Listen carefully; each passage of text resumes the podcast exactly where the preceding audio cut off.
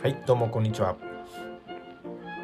今節もプレミアリーグについてお話ししていきます、えー、プレミアリーグですね第21節ですね。今節も3試合見ました、えー、レスターリーズユナイテッド。もう一つがサウサンプトンとアストンビラ。でもう一つがアーセナルとユナイテッドの3試合です。今節は1月の下旬から2月の頭にかけてこれはミッドウィーク開催ですね。に行われた試合で。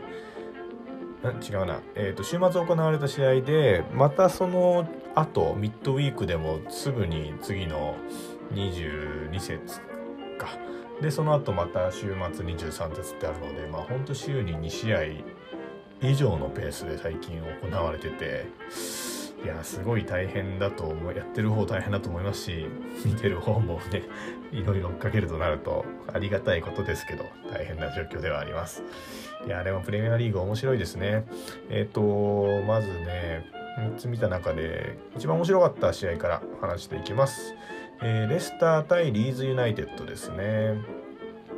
えー、7戦ほど負けなしでリーグ3位につけてる好調レスターに対してあとはリーズユナイテッド、えー、ここまでプレミアリーグを盛り上げてリーグだと中盤のですね順位に位置するリーズリーズの一戦でした。で、えーと、序盤からまあお互いアグレッシブな展開で、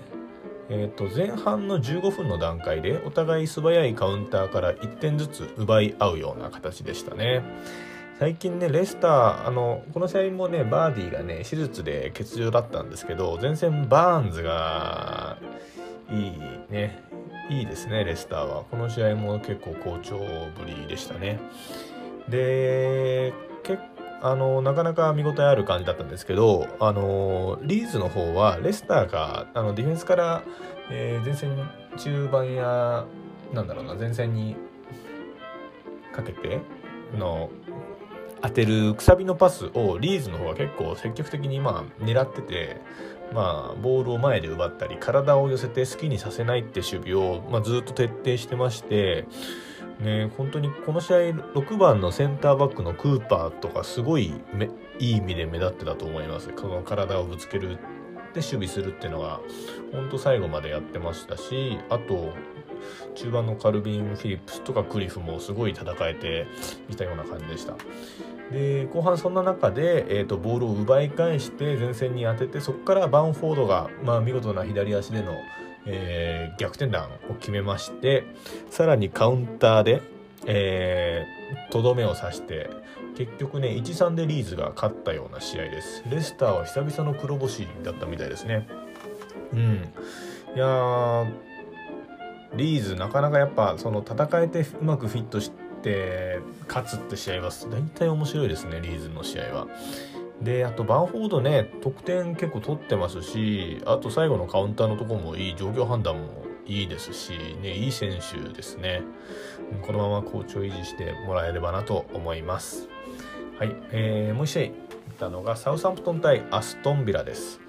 えー、っとこの試合後ですねサウサンプトンはあの南の選手のレンタル移籍決まりましたね。はい。で、そんな情報を知りながら、一応僕は見てたんですけれども、なんだろうな、サウサンプトンのね、攻撃の組み立て方は、まあ、ボールを奪ったら、まずセンターフォワードのイングスに、えー、くさびを入れて、そこからイングスが降りてきてから、ポストプレーして、その、両サイドのレドモンドやウォルコットが一気に連動するような戦い方をしておりましたね。でポゼッションはねサウサンプトンだったんですよで結構前半目立ってたのは左から、まあ、アームストロングルが仕掛けてみたいな感じでその辺りでね攻守のスイッチが結構しっかり入った戦い方はまあしていました